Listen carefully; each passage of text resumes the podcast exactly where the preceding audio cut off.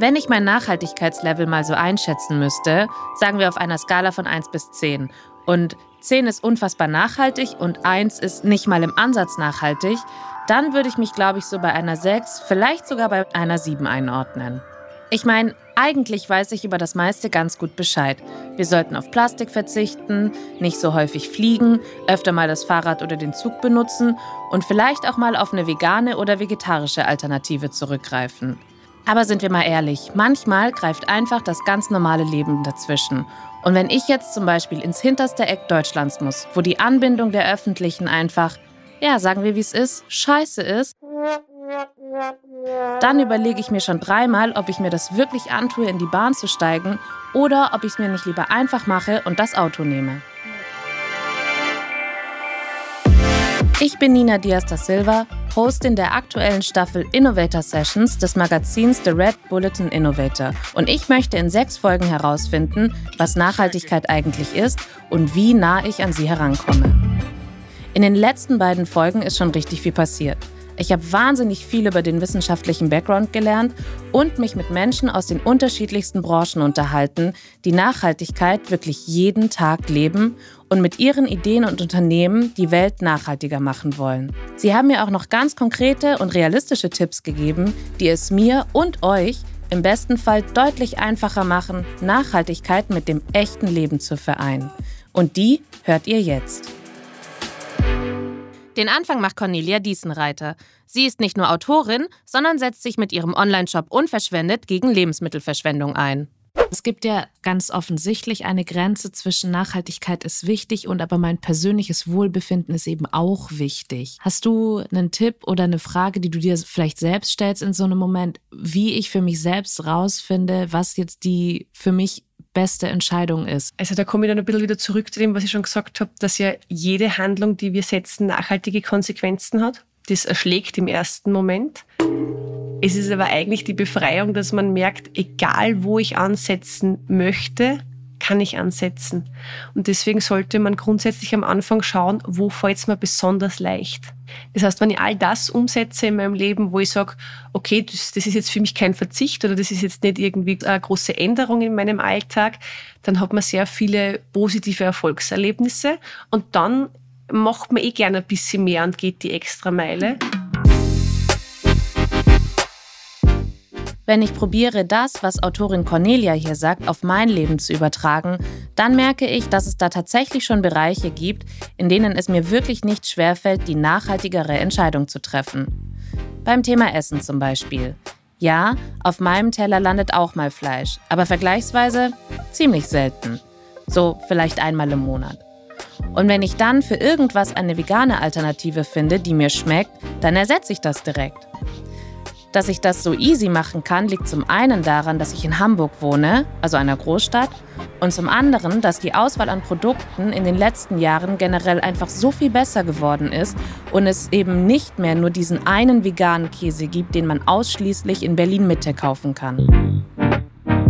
Wer es vielleicht auch vor vier, fünf Jahren mal probiert hat, vegan zu leben, das nicht geklappt hat, bitte nochmal versuchen, weil die Produkte sind einfach tausendmal besser geworden als vor vier, fünf Jahren. Die Auswahl ist riesig. In jedem Supermarkt mittlerweile, in den meisten, auch im ländlichen Bereich, hast du ja mittlerweile eine große vegane Theke, wo man sich mal durchprobieren kann, sofern das funktioniert. Und selbst wenn man nicht das Geld dazu hat, wenn man sich die Ernährungspyramide anschaut, die wichtigen Punkte und diese fetten Blöcke, das sind eigentlich alles sehr günstige Sachen.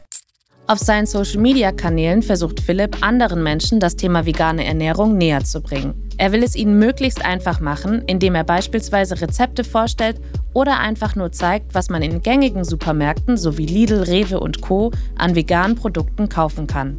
Dass man nicht von jetzt auf gleich einen harten Cut machen kann, findet er überhaupt nicht schlimm. Die Leute wollen dann plötzlich von jetzt auf gleich alles richtig machen. So, aber was bedeutet eigentlich richtig? Wenn wir uns angucken, mit welcher Technik man vielleicht gerade einen Podcast aufnimmt oder so, unter welchen Bedingungen wurde da diese Technik, also ne, irgendwann, du, du bist irgendwann, bist du dann paralysiert davon, dass du das Gefühl hast, du kannst eigentlich gar nichts ändern. Und dann musste ich, deshalb habe ich irgendwann angefangen, ich konzentriere mich auf die kleinen Schritte. Äh, Ernährung war das erste, dann fing das an mit Klamotten, dass ich sehr aktiv darauf geachtet habe, dass zum Beispiel bei meinen Schuhen dass da keine tierischen Bestandteile sind. Und so kann man das natürlich dann weitermachen.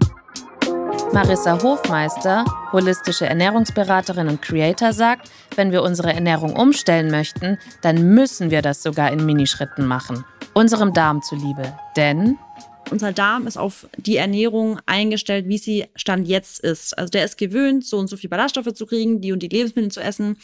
Und wenn wir von heute auf morgen umstellen, dann ist unser Darm einfach nicht auf diese Explosion an Ballaststoffen gewöhnt. Das heißt, ganz viele sagen, ich bin so bloated, ich habe Blähungen, seitdem ich mich vegan ernähre. Das liegt einfach nur daran, dass die einfach mehr Ballaststoffe essen. Und deswegen ist es wichtig, da langsam zu steigern. Das heißt, man erfährt dann nicht dieses Bloating und fühlt sich einfach direkt besser. Also man fühlt sich, wenn man es langsam steigert, merkt man, oh, ich bin vitaler, oh, ich habe gar kein Mittagstief mehr und meine Verdauung, plötzlich kann ich jeden Tag auf Toilette gehen und nicht mehr nur zweimal die Woche. Was übrigens auch ein Punkt ist, was viele gar nicht wissen, dass so täglicher Stuhlgang einfach unfassbar wichtig ist. Ich glaube, die Menschen müssen sich langsamer rantasten und sich nicht überfordern lassen mit diesen, wie du auch schon gesagt hattest, mit diesen fancy Gerichten, wozu sie für eine Mahlzeit 15 Zutaten brauchen. Dass pflanzliche Ernährung sich auch für den Planeten auszahlt, das zeigt eine Studie des Joint Research Center der Europäischen Kommission aus 2021. Allein die Herstellung von Lebensmitteln ist aktuell für 34 Prozent aller Treibhausgasemissionen verantwortlich. Der Großteil fällt dabei auf die Verarbeitung von Fisch und Fleisch. In diesem Jahr wurde am gleichen Forschungszentrum eine Studie durchgeführt, die besagt, dass eine starke Reduktion tierischer Produkte oder sogar der komplette Verzicht auf sie den Impact auf das Klima, den Wasserverbrauch und die Landnutzung um ganze 80 Prozent verbessern kann. Reduzieren klappt ja ganz gut, es gibt aber auch eine Sache, bei der mir ein hundertprozentiger Verzicht schwerfällt. Und damit bin ich aller Wahrscheinlichkeit nach nicht alleine. Wir wissen alle, was ich meine. Käse. Verzicht ist ein Wort, mit dem Philipp in dem Zusammenhang überhaupt nichts anfangen kann. Diesen Verzichtgedanken würde ich gerne schon mal rausnehmen, weil wenn man sich mal anschaut, auf was würde man denn verzichten, da kommen die Produkte vielleicht von vier Tieren, sei es Huhn, Rind, Schwein, und was isst man noch? Lass, lass es drei Tiere sein. Okay, ich nehme drei Produktherkünfte und ersetze sie einfach durch die breite Mannigfaltigkeit der pflanzlichen Welt, die ja riesig ist. Es ist ja unfassbar, was es alles für, für Sachen gibt. Bei meinem ganz konkreten Käseproblem hat Marissa mich aber schnell wieder beruhigen können. Dieses ganz oder gar nicht Mindset brauchen wir nicht und es hilft uns auch überhaupt nicht weiter es ist dann doch manchmal so, dass ich einfach Bock habe auf Mozzarella oder sowas zum Beispiel. Und hast du da irgendwie Tipps für Leute wie mich, die es irgendwie nicht durchhalten, vegan zu leben, aber vielleicht doch immer so ein bisschen was besser machen wollen? Also ich glaube, das hast du schon ganz gut gesagt mit dem immer ein bisschen besser. Und ich finde, der Anspruch sollte gar nicht Perfektion sein, weil ich glaube, den Fehler machen viele, dass eben viele Menschen glauben, sie könnten nicht vegan sein, weil sie nicht auf Eier oder auf Käse verzichten können. Und dann ist oft so dieses Mindset, naja, dann kann ich es ganz lassen. Da ist der Punkt, wo wir anknüpfen müssen und sagen müssen, ey, jeder Schritt zählt ob das jetzt in der Ernährung ist, ob das, was die Umwelt angeht, ob wir jetzt zum Beispiel den Müll trennen oder nicht und alle sagen, ja, aber die trennen alle nicht, da muss ich auch nicht. Und so ist bei der Ernährung genauso. Wenn man denkt, nur weil man eine Sache nicht weglassen kann, kann man alles direkt weitermachen, das ist der falsche Ansatz, sondern was fällt dir leicht? Und wenn es dir leicht fällt, super. Und wenn du dann aber wirklich sagst, einmal in der Woche kann ich auf mein Mozzarella nicht verzichten, dann wäre es noch perfekter, wenn du es drauf verzichten könntest, aber es ist absolut nicht schlimm. Was Marissa hier sagt, lässt sich auf so ziemlich alles übertragen. Mal schadet niemandem, weder dem Körper noch dem Klima. Die Menge macht's. Praktische Tipps von Philipp gibt es dennoch on top. Oh, das ist tatsächlich eine Sache, die ich empfehlen kann, sind Hefeflocken. Man muss aber da gucken, was, was die Marken betrifft, weil es gibt günstige Hefeflocken und teure Hefeflocken und alle unterscheiden sich gefühlt in ihrem Geschmack. Hefeflocken großartig, machen alle Soßen und Geschmäcker käsiger. Super geil. Ich knall das auf alles drauf, was ich irgendwie esse, weil ich das total lecker finde. Und mal diese Erfahrung hat zu sehen, wie etwas dann doch sehr identisch zum tierischen schmeckt, aber in keinster Weise das Ganze enthält. Es gibt Kala Namak, das ist indisches Schwarzsalz. Das klingt jetzt super special, aber gibt es mittlerweile in jedem Bioladen und auch online zu kaufen. Ähm, das ist Schwefelsalz. Und egal, wo du das drauf machst, alles schmeckt danach nach Ei. So, und wenn man Tofu klein macht in der Pfanne und den ordentlich durchwürzt mit Kalanamak, dann hast du die Haptik von Ei im Mund, weil es ja ähnlich ist wie zerbröselter angebratener Tofu. Aber auch den Geschmack. Und es, es, riecht auch so krass nach Schwefel. Da mache ich mir immer die Freude, wenn ich Besuchte habe, dann lasse ich die mal blind kosten, sagen, was ist es denn? Und dann sagen die, es ist irgendwas mit Ei. Wo kommt das Ei her? Und dann sage ich, nee, nee, guck mal hier. Und dann sind die auch mal begeistert. Also da sieht man auch wieder viel, dass viel auch über Geruch entsprechend funktioniert. Und das tatsächlich kann ich nur äh, empfehlen, mal direkt von Anfang an mal auszutesten. Einfach auch um zu merken, was da so eigentlich geht. Welchen Tipp ich mitgeben möchte, ist Tofu selbst. Meine, wenn man sich mit vegan auseinandersetzt, ist Tofu mal so, kommt irgendwie mal so schnell um die Ecke. Tofu hat mir am Anfang fürchterlich geschmeckt, weil aber auch einfach wir nie gelernt haben, wie man Tofu richtig zubereitet. Es gibt schon Tofu mit Geschmack, den kann man kaufen. Wenn man sich daran testen möchte, dann würde ich das empfehlen. Wenn man mehr Zeit hat, ein Hack ist auf jeden Fall, den Tofu einzufrieren und langsam auftauen zu lassen, weil dann geht sehr viel Wasser raus. Tofu ist ja nichts anderes wie eine Art Schwamm der sehr viel Wasser enthält. Und wenn ich aber einfach versuche, den Tofu so zu marinieren, frisch aus der Packung, ohne den auszupressen, dann kann gar nicht der Geschmack rein. Wenn ich den Tofu aber einfriere, auftauen lasse, dann hat er richtig große, weite Poren. Und wenn ich den dann mariniere, dann schmeckt er direkt viel, viel besser. Zum Beispiel im Backofen wird er sehr knusprig, indem ich den einfach mit so ein bisschen Reisestärke drauf verteile. Dann wird er richtig schön knusprig im Backofen.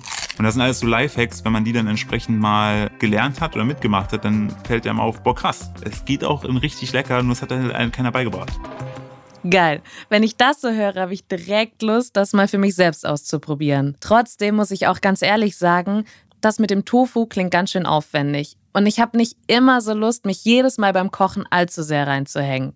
Wem es so geht wie mir, keine Sorge. Philipp sagt, wir sollen einfach Folgendes machen wenn man einfach nur ähm, allgemein diese Tofu-Experience haben möchte, ohne da großartig Kosten und Nutzen rein zu investieren zu wollen, holt euch einfach richtig guten Räuchertofu. Den kann man roh essen, aber auch einfach ein bisschen anbraten und der hat schon seinen rauchigen Geschmack. Da muss man nichts mitmachen. Das ist wirklich Tofu für Dummies, ist der Räuchertofu der Go-To-Tipp. Mm, yummy. Philipp hat mir noch viel mehr Tipps gegeben und einiges von seinen persönlichen Erfahrungen erzählt, als er seine Ernährung umstellte und wieso er das überhaupt getan hat. Das ausführliche Interview hört ihr bald hier bei den Innovator Sessions. Um das nicht zu verpassen, folgt uns bei Spotify und Instagram. Das klingt wie ein Cheatcode für richtig guten Tofu. Nice. Marissa hat mir außerdem noch verraten, dass auch sie Social Media zur Inspiration nutzt und auf Instagram, TikTok und Co. immer wieder neue leckere Rezepte entdeckt. Vielleicht ja sogar auf dem Account von Annelina Waller. Sie teilt auf ihrem Instagram-Kanal ganz viel zu den Themen Ernährung, Bewegung und Achtsamkeit, denn auch diese formen ein nachhaltiges Leben. Absolut. Das geht alles mit einher. Und oft sagt man ja auch, dass zum Beispiel pflanzlich lebende Menschen irgendwie Yoga machen. Das ist so, weil das eine führt dann zum anderen. So wie genau Achtsamkeit in den Dingen, die man tut, führt ja auch zu Achtsamkeit gegenüber den Dingen, mit denen man sich beschäftigt. Und dann ist man zum Beispiel achtsamer, aber man konsumiert ja allgemein achtsamer. Man überlegt sich mehr, man ist da bewusster in seinen Entscheidungen. Und ich glaube, der Unterschied ist dann so, man sieht halt nicht nur den einen Moment, sondern man versucht mehr zu sehen. Also the bigger picture, ein größeres Bild.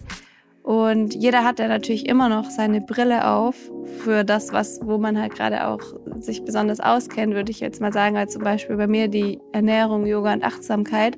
Und das heißt gerade ähm, Thema Nachhaltigkeit, Konsum bin ich super achtsam, weil ich da halt mich auch mehr auskenne. Es gibt ja auch super viel Nachhaltigkeit im Thema Energie. Da achte ich auch drauf, aber da bin ich viel mehr noch auf Input von anderen angewiesen oder Thema Politik. Da gibt es ja so viele Themen, wo ich dann mich nicht mit auskenne, aber irgendwo weiß, so, es ist mir wichtig, aber halt immer nur natürlich das machen kann mit meinem Wissen, wo ich gerade stehe da finde ich, ist halt auf jeden Fall das eine führt zum anderen, aber man ist irgendwie immer noch in einem Bereich viel nachhaltiger als im anderen.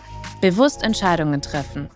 Zum Beispiel beim Einkaufen könnte das die ein oder andere Gurke definitiv vor dem Verschimmeln in meinem Kühlschrank bewahren. Muss es jetzt die Avocado sein? Oder nehme ich den Apfel? Oder nehme ich tatsächlich heute einfach mal beides, weil ich einfach sehr große Lust drauf habe. Und dann erfreue ich mich aber auch an diesem Apfel, an dieser Avocado, anstatt einfach zu sagen, yo, Sechsernetz Avocados für 2 Euro, nehme ich mit, einfach weil die 2 Euro kosten, aber eigentlich werfe ich danach vier Stück weg. Und wo wir schon beim Einkaufen sind, gerade da gibt es trotz allem Vorsatz tatsächlich ein Problem, vor dem ich stehe, im wahrsten Sinne des Wortes, wenn ich mich bewusst für oder eben gegen bestimmte Produkte entscheiden möchte. Und zwar dieses undurchdringliche Dickicht an jeglichen Siegeln, die es mittlerweile für Lebensmittel, Textilien und sonstige Dinge gibt. Von Bio über Fair Trade hin zum blauen Engel, alles ist irgendwie mit irgendwas gekennzeichnet und ich weiß mittlerweile gar nicht mehr, welche dieser Zertifizierungen ich überhaupt ernst nehmen kann. Sebastian Stricker ist einer der Gründer von Share. Share verkauft Produkte aus allen gängigen Bereichen des Alltags und unterstützt damit verschiedene soziale wie nachhaltige Organisationen. Es gibt Siegel, die für etwas stehen. Es gibt Siegel, die sehen gut aus, bedeuten aber gar nichts. Ich fürchte, die Antwort ist, sich mit dem Thema auseinanderzusetzen. Ganz aus der Pflicht kann man dich oder mich auch nicht nehmen, wenn wir vor dem Regal stehen. Auch wir haben eine Verantwortung, zum richtigen Produkt zu greifen und uns zu informieren, welches Produkt das Richtige ist. Das ist nicht einfach und die Industrie macht es immer schwieriger, weil es eben wirklich, also gibt es ja unendlich viele Siegel mittlerweile. Mein Schnellschussrat wäre, da gibt es Lebensmittelhändler und Drogerieketten, die Nachhaltigkeit ernster nehmen als andere und die diese Vorselektion auch zu einem gewissen Grad für mich äh, vornehmen. Okay, das klingt umsetzbar. In Läden, von denen ich weiß, dass sie generell viel Wert auf Nachhaltigkeit legen, wie beispielsweise DM oder Dance, kann ich also eher darauf vertrauen, dass hinter den Siegeln auf den Produkten auch etwas steht. Zudem gilt seit 1993 in der EU die sogenannte EU-Öko-Verordnung. Sie beschreibt die gesetzlichen Mindeststandards, die erfüllt werden müssen, um ein Produkt als Bio zu bezeichnen und mit dem EU-Biosiegel zu versehen. Dazu zählt beispielsweise, dass die Zutaten des Produktes zu mindestens 95 Prozent aus ökologischem Landbau stammen, Tiere artgerecht gehalten werden und keine Gentechnik benutzt wurde. Noch schwerer wiegen die Siegel der unabhängigen Anbauverbände Demeter, Naturland und Bioland wie die Verbraucherzentrale Hessen und die Bundeszentrale für politische Bildung sagen. Die Kriterien der Verbände sind sehr streng und gehen sogar weit über die gesetzlichen Kriterien der EU-Öko-Verordnung hinaus. Jetzt folgt Werbung. Wobei ich ja eher Programmhinweis sagen würde, denn ich will euch heute den Podcast E-Commerce Why Not vorstellen. In dem sprechen Johannes Klisch und Romy Riffel über Everything E-Commerce, Digitalszene, Online-Marketing und Amazon – und die müssen es wissen, denn sie sind zwei der GründerInnen von Snox und Snox Salting. Und gerade beim Thema Gründen gibt es ja vieles, aber eben kein Schema F. Man ist neu, man ist innovativ, man muss einfach mal machen. Und von dem Grundsatz bin ich ja selbst seit neuestem auch Fan und damit sind Johannes, Rumi und ich nicht alleine. Denn in jeder Folge laden sie sich spannende GästInnen ein, die alle viel Business machen, aber niemals so, wie man es nach Lehrbuch eigentlich machen sollte. Sondern jede und jeder hat sich irgendwann mal gefragt, ey, why eigentlich not? Und damit sind sie erfolgreich. E-Commerce Why Not ist also nicht nur spannend und super informativ, sondern vor allem auch praxisnah. Sprich, heute hören, morgen anwenden. Jeden Montag erscheint eine neue Folge, natürlich überall dort, wo es Podcasts gibt. Und wer nicht bis zum nächsten Montag warten will, der düst fix rüber zu snox.com slash innovator sessions und hört schon mal rein. Okay, und jetzt weiter im Text.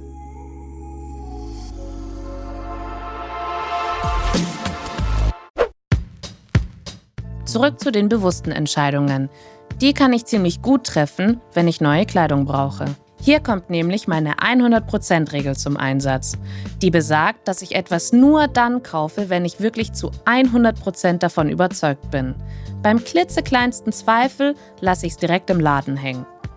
Wenn das besagte Kleidungsstück aber in meinen Besitz übergegangen ist, dann trage ich es und zwar bis zum Umfallen. Sarah Gründerin der nachhaltigen Modeplattform House of All, habe ich gefragt, worauf ich als Konsumentin eigentlich achten sollte, wenn ich möchte, dass meine Kleidung möglichst langlebig und nachhaltig ist. Ja, das ist echt super schwierig, weil man dafür ja echt auch viel Wissen braucht. Aber klar, das erste ist erstmal, dass es eine gute Idee ist, auf die Zusammensetzung der Fasern zu gucken. Woraus ist das eigentlich? Da ist meine ganz persönliche Ansicht, dass es am besten ist, wenn es eine 100% organische Faser ist. Bevor Sarah hier weiterspricht, eine kurze Side Note.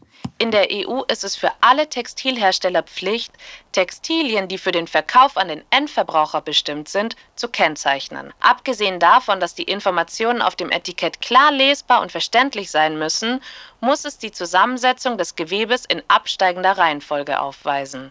Also das kann sein Bio-Baumwolle, wobei ich das noch an letzter Stelle fasse. Ich sage jetzt die Reihenfolge umgekehrt. Da haben wir wieder ganz andere Probleme mit. Der Hanf, Leinen, Wolle. Und bei Wolle gibt es dann ja noch eine Siegel. Das echte Schurwolle ist was anderes als nur Wolle, weil nur Wolle kann zerrissene Wolle sein oder Krülanteile enthalten zum Beispiel. Genau, aber und es gibt auch solche Sachen wie 80% Leinen, 20% Hanf.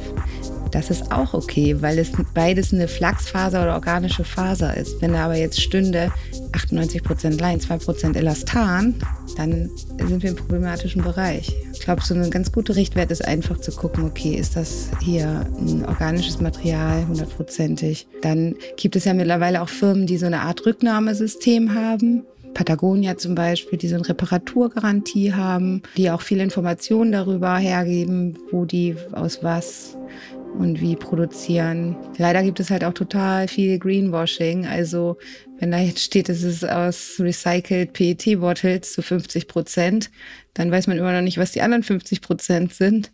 Und das heißt auch, dass es nicht weiter recycelfähig ist wahrscheinlich, sondern dass einfach ein Versuch unternommen wurde, ein bisschen recyceltes Plastik mit einzubauen was dann natürlich noch mal eine Lebensverlängerung kriegt, dieses Stückchen Plastik, was da mit drin ist. Ist ja schon mal nicht so schlecht. Aber am Ende haben wir wieder ein Stück Müll. Und wieso, wieso ist das dann nicht weiter recycelfähig? Weil es unter Umständen zwei unterschiedliche Fasern oder Stoffe sind, die zusammengebracht wurden, die man nicht auf einfache Weise oder gar nicht äh, auseinanderpflücken kann, sozusagen. Okay, also worauf ich achten kann, ist quasi Monofaser, nenne ich es mal. Mhm beim genau. Einkaufen. Okay. Und genau. also auch den, die Unterscheidung zwischen organisch und nicht organisch bekomme ich noch hin. Wenn es dann um das äh, Leinen-Hanf-Gemisch, das beides Flachsfasern sind, da, da hört mein, ja, genau, mein Wissensstand auf. ja. Aber es gibt halt auch zum Beispiel Kunstfasern, ne? also Organ die sind auch organischer Natur im Grunde genommen. Sowas wie Lyocell, Tencel oder Viskose sind, sind Zellulosefasern. Und Zellulose ist ja im Grunde auch organisch. Es wird aus Holz gewonnen, zwar in einem künstlichen Verfahren, also wächst nicht irgendwo am Baum, aber ist auch schlussendlich kompostierbar, kann dem natürlichen Kreislauf zugeführt werden. Tencel, Lyocell und Viskose, das sind genau die drei Begriffe, die mich beim Einkaufen immer überfordern. Sind die also gar nicht so schlimm? Das sind alles drei zellulosebasierte Kunstfasern sozusagen, die auch ziemlich gehypt werden als ähm, umweltfreundliches Produkt. Da wäre ich vorsichtig, denn der Prozess ist super wasseraufwendig und da werden viele Chemikalien äh, angewandt, um dieses Produkt herzustellen. Nichtsdestotrotz ist es auch wirklich sehr schwierig, da so ein 100% schwarz-weiß gut oder schlecht herauszustellen, weil es ja natürlich ein Dispositiv an Faktoren ist, die da eine Rolle spielen. Also bei Biobaumwolle haben wir halt ganz, ganz, ganz viel Wasser und nehmen irgendwie den Menschen in sowieso prekären Gegenden oft äh, die Fläche für Nahrung weg und dann verbrauchen wir Wasser für dieses Lyocell und Chemikalien, die schädlich sind, aber dafür nehmen wir halt nicht diese Fläche weg. Dafür brauchen wir aber Bäume. Also es ist irgendwie, man, das ist auch wirklich ein Wald. Also so richtig. Ne? Also am besten ist, glaube ich, einfach so wenig wie möglich neu kaufen, um ganz offen zu sein. Ihr merkt, auch wenn wir hier den Versuch unternehmen, möglichst einfache Tipps für unseren Alltag zu sammeln, Ganz so leicht ist es leider nicht, da uns in der Feinjustierung einfach Wissen fehlt. Trotzdem nehmen wir mit, dass es wichtig ist, auf die Zusammensetzung der Fasern zu achten. Sarah erklärt mir auch, wie ich meine Kleidung möglichst nachhaltig pflegen kann und eröffnet mir dabei eine völlig neue Welt. Wolle muss man gar nicht waschen? What? Punkt 1 ist, ich glaube, die meisten waschen viel zu häufig ihre Kleidung. Wolle zum Beispiel muss man einfach gar nicht waschen. Wolle reinigt sich selbst. Wenn das echte Schurwolle ist, dann hängst du den Pullover alle paar Tage, mal zwei Tage raus. Also wenn du jetzt eine Überdachung hast oder so oder ganz offene Fenster. Also man kann Sachen auch einfach ganz gut mal in die Dusche hängen, die Dusche anmachen und dann nicht nass regnen lassen, sondern halt so von dem Dampf quasi auffrischen lassen. Insgesamt einfach mehr lüften sozusagen. Dann Polyester oder alle diese Plastikfasern, die sind ja nicht immer schlecht, wenn man Sportkleidung hat. Das ist tatsächlich ein sehr funktionales Material irgendwie. Das kann ich schon verstehen, wenn Leute das haben. Aber es gibt alles Mikroplastik ab und da wäre es ganz gut, wenn man sich diese Copy-Bags unbezahlte Werbung, aber es gibt halt so äh, Accessoires quasi, die man in die Waschmaschine tut, um diese Fasern zu filtern, rauszufiltern. Waschen also nur, wenn es wirklich nötig ist und auch nur so, wie es die Kleidung wirklich braucht. Einen Fleck auf einem Wollpulli bekommt man beispielsweise am besten mit Shampoo raus, da es sich ja um eine Tierfaser handelt. Netter Side-Effekt: Shampoo hat man meist eh zu Hause. Und was auch noch gut ist zu wissen, viele wissen es mittlerweile, dass die Waschmaschine besser nicht so voll beladen wird. Also man spart nicht, indem man sie voll macht und dafür weniger oft anmacht, sondern indem man sie maßvoll befüllt, ja, dann trotzdem weniger anmacht am besten. Und Handwäsche, also ist zum Beispiel auch besser, das Programm aus der Waschmaschine zu nehmen, als jetzt mit den Händen im Waschbecken zu waschen, weil man häufig die Fasern viel zu doll so einen mechanischen Einfluss aussetzt, wenn man das mit den Händen macht und auch viel zu viel Wasser dabei drauf geht und so weiter. Und die Waschmaschine, die sind heutzutage so gut, dass sie das besser können. Erinnert ihr euch noch an Marissas Worte zu Stuhlgang? Genau. Sie sagte, dass wir nicht unterschätzen dürfen, wie wichtig der tägliche Stuhlgang ist.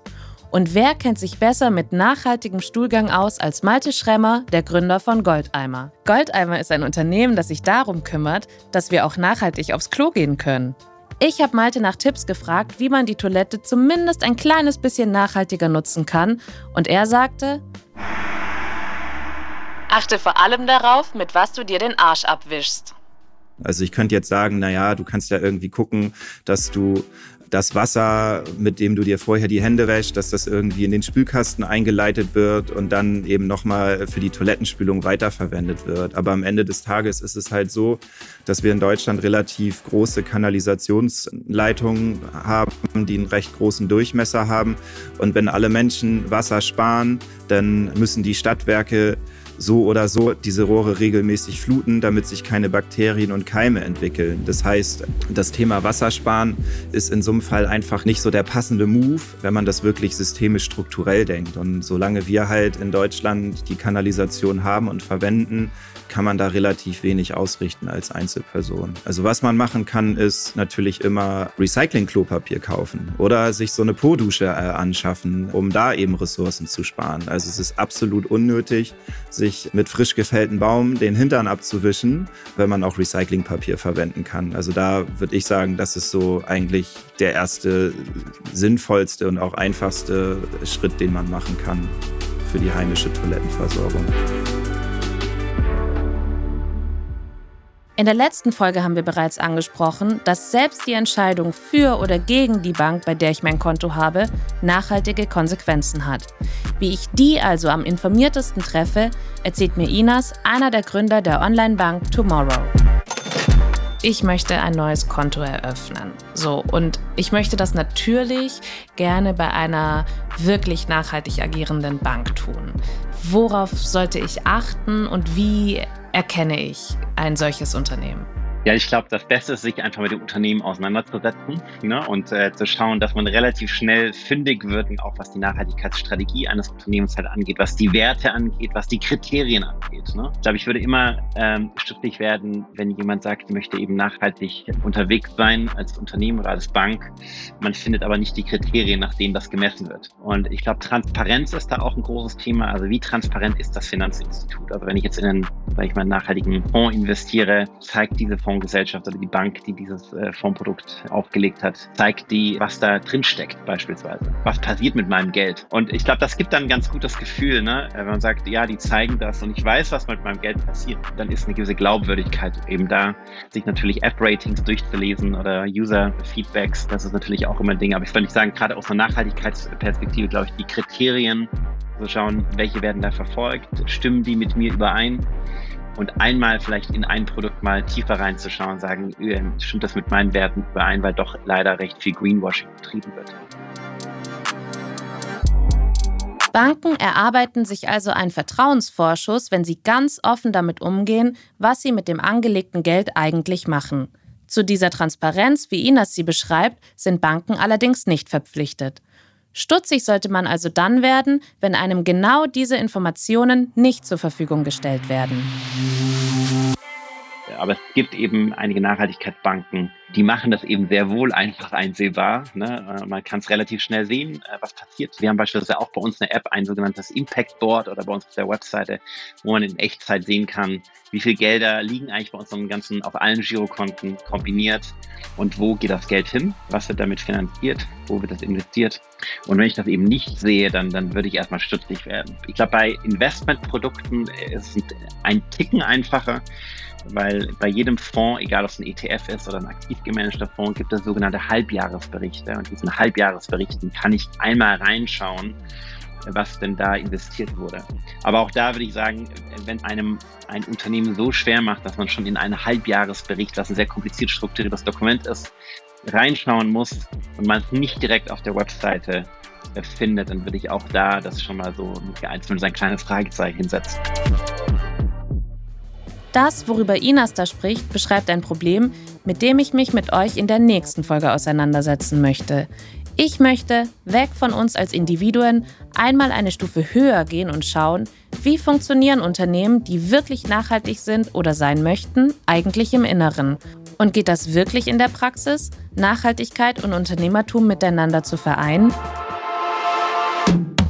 Lasst uns in der Zwischenzeit sehr gerne Feedback da auf Instagram oder LinkedIn oder direkt eine Bewertung auf Spotify und Apple Podcasts. Das war's mit der dritten Folge der Innovator Sessions, dem Podcast zum Magazin The Red Bulletin Innovator. Wir hören uns in zwei Wochen wieder. Bis dahin! Das ging euch gerade alles zu schnell? Keine Sorge, in den Show Notes findet ihr Timecodes und eine Übersicht, an welcher Stelle wir über was sprechen. Einige der Interviews wird es auch noch in voller Länge im Anschluss an die Staffel geben. Jetzt abonnieren und nichts verpassen.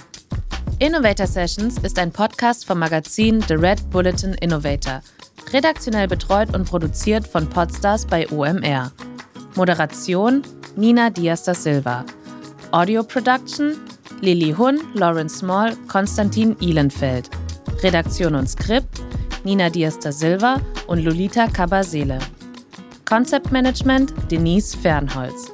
Projektmanagement Nele Diestel. Owned Media Manager von Red Bull Lisa Masten.